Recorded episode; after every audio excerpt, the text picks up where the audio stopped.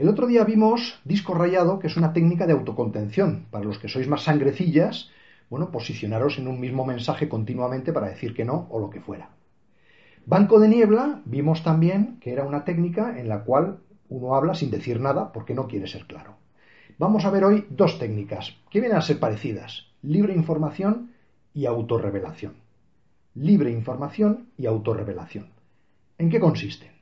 Libre información significa que ante una pregunta cerrada que se me pueda hacer o un comentario, yo soy capaz de mantener una conversación porque digo más información de la solicitada.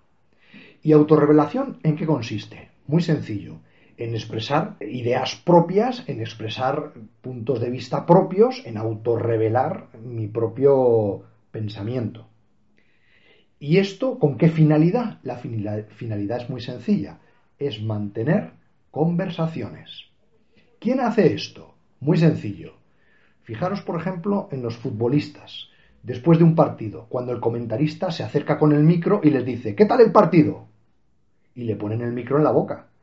¿Qué hace el futbolista? Hablar hablar, hablar. Es verdad que su comunicación puede ser muy tonta, muy sosa, muy poco expresiva, pero hablan, bien, el partido estuvo bien, lo hemos pasado mal, al final tuvimos suerte, el gol llegó en el momento adecuado, luego nos estuvieron dando eh, mucha caña, estuvimos defendiendo bien, etcétera, pero tiene conversación.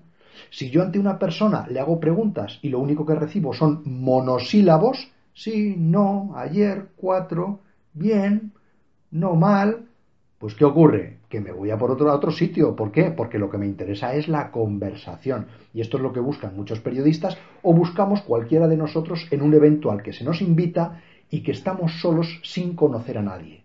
En un momento dado yo lanzo un, gancho comunicativo como pueda ser un comentario, no ha estado mal la charla. Y entonces alguien que tiene este tipo de habilidad pues empieza a hablar. Oye, pues no ha estado nada mal. A mí sobre todo me ha gustado especialmente el punto que ha tratado sobre tal tema, tal otro, etcétera, etcétera, etcétera.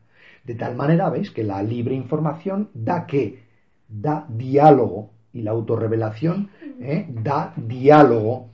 Y entonces, en ese diálogo, yo soy capaz de mantener con un desconocido más que simplemente unas palabras de cortesía.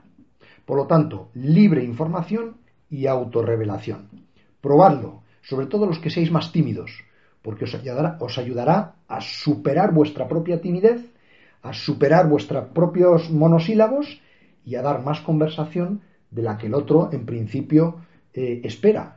Y entonces genera enganche. Y uno se va después de un evento a su casa con siete tarjetas de visita en el bolsillo y con dos o tres llamadas eh, a la semana siguiente a realizar con gente muy interesante. Muchas gracias.